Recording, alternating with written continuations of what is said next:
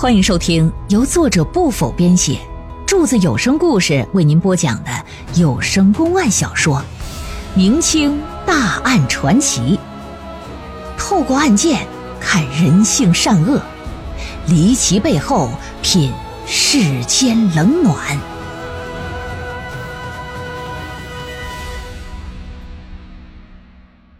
同乡人皮画凶案第二回。话说时间这么一晃，半个来月可就过去了。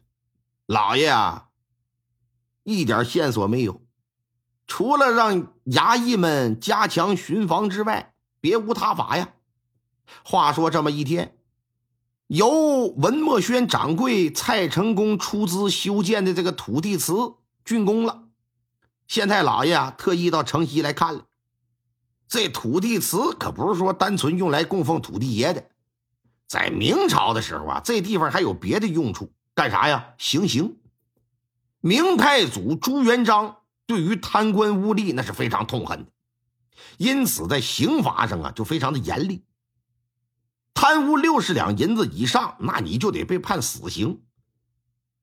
当他这个死刑呢，还不是说那么简单的砍头，哎，在死之后啊，还得把他身上的皮给扒下来，然后把人皮里边填上稻草，做成标本以示众人呢。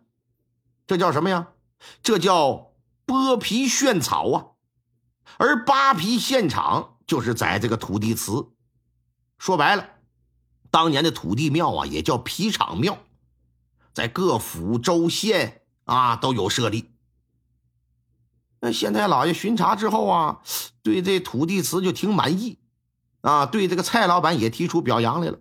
蔡老板还挺高兴，提出县太老爷，你看那咱俩吃点饭啊，这也到饭口了。老爷也没拒绝，这就在县城里最大的百味楼啊，要了个单间点了一桌子上好的佳肴啊。俩人是推杯换盏，谈天说地，彼此这心情都挺好。聊着聊着，这就聊到字画上了。一提字画呀，蔡老板就提到他最近在创作的一幅画，叫什么呢？叫《雨润海棠》。县太老爷一直以为蔡老板呢只是经营书画馆，啊，如今得知啊，你不但说买卖字画，你还能挥毫泼墨，还能画两笔，一时之间就兴趣盎然呢。因为他是老爷，喜欢这舞文弄墨的人呢。一听蔡老板介绍他这番话之后啊，老爷就来了兴趣想看看你这画到底画作如何。蔡老板呢，就成功的婉拒了，说：“我呀，哎呀，那都不算画啊，那就是蟑螂爬，也就充其量算个涂鸦吧。啊，画的不好，那个老爷别玷污了你的眼睛吧。”老爷说：“别别别别啊！”别这么客气，别这么谦虚，我我非得看看，我看看你这到底是这么大个老板，你这画作呀，指定是嗯比平常人不一般，非得要看，这蔡老板就不好推辞了。吃完了饭呢，把老爷就带回去，在堂屋之中啊，蔡老板说：“老爷，你稍等片刻啊，我去去就来。”不多之时啊。双手捧着一幅用布包裹好的画，就回来了。一看这包装，咱就知道，老板对他这画呀，那是特别的喜爱，特别的重视。除去包裹，展开画卷，老爷上眼定睛观瞧，就见画卷上几朵被雨都雨水打湿的海棠花，画的是海棠花。左上角写着“雨润海棠”四个字那花朵是娇艳欲滴，栩栩如生啊，就跟真的似的。装裱的也挺精致，看的老爷这眼睛就直放光，啊，就赞不绝口，说：“蔡掌柜啊，你这画技这绝了，超乎本官的意料了啊！依我看，你这……”你这不输给那些个名人大家呀？这蔡老板还谦虚呢，说：“嘿，大人言重了，和人名家相比，是不是？知名画家毕加索柱子，我和他比，那我差之千里万里了。大人你就见笑了。嗯，画得好就是画得好，不必谦虚嘛。你这幅画不光笔墨功底尽显，纸质和装裱也堪称顶级呀。纸张细滑润泽，而且不易散墨，乃是用松油烤制过的。嗯，足见用心非常独一呀。嘿，嗯，在咱们同乡，雨润海棠这样的画呀，多见于蓝印花布的图案。像蔡掌柜这般画在纸上的，真是少见呐！大人呐，啊，这明显是更胜一筹啊！过奖了，过奖了，师爷，过奖了。展示完毕了，收起来吧。老爷带着师爷就走了。单说在这文墨轩的对过有个布庄，打文墨轩出来，就见几个妇人呐，跟布庄的买布呢。其中有个妇人就说：“说掌柜的，给我来一匹未洗过的花布，我做洗被用。”那老爷是外地人呢，不明白为什么要没洗过的呢？那对此就问师爷，师爷呀就给他做了一番解答，说：“老爷你有所不知，咱们同乡啊有个习俗，成亲的新人呢用的那个喜布呢，必须得是蓝色的印花布。”而且呀，还得是染过之后不能洗的，哎，要的就是被褥脱色，弄到新人身上，哎，这代表着吉利。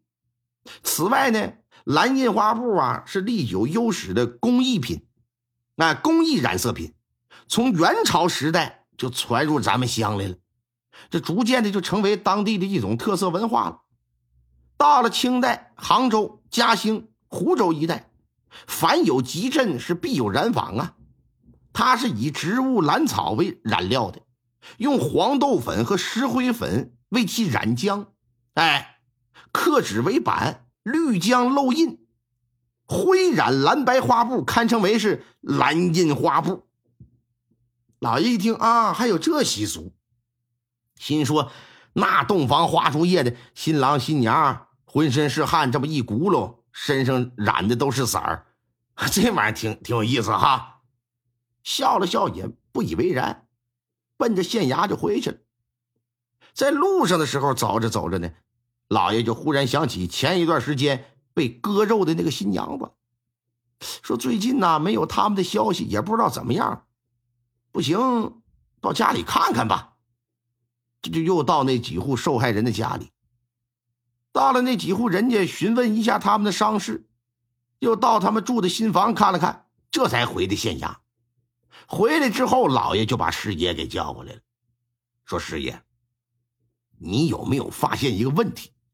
啊啊，什什么问题？老爷，受害的四户人家坐落于县城四个不同的地方，离得近的也得有四里之遥。”虽说成亲是大喜事，可毕竟都是普通百姓，不可能搞得满城皆知。那么行凶的歹人是怎么知道谁家要办喜事的呢？啊啊，不不不知道，不知道啊！这老爷呀，低着脑袋在屋子里就来回的踱步，走了几圈之后，突然间可就想到件事。文墨轩对面那种布行，咱们县城一共几家呀？嗯，有三家，但是最大的一家吧，就是文墨轩对面那个了。县城里的百姓买衣料、做被褥，基本都是奔那儿啊。老爷刚要再说话，这时打前院就通通通通通，又传来击鼓的声音了。赶紧吧！俩人转屏风上了大堂，就见五六个人压着一个被捆之人呢。老爷一看，怎么个事啊？这几个人往地上一跪，其中一个就说：“说大老爷，这个人就是县衙一直要找的那个割肉行凶的歹人。”老爷和师爷这么一对视，全都是大吃一惊。啊，这这啊，抓住了！那你详细说说怎么个事儿？是这么这么这么这么这么回事昨天我们村啊有人成亲，办了一场婚宴，我们几个呢是婚闹啊闹洞房，一直闹到半夜这才回家。结果刚一出来呀，就瞧见这小子鬼头探脑的往那新房里边瞄呢。这我们一猜想，他一定是那个歹人呢，这就给他绑来了。今天这不就给您送来了吗？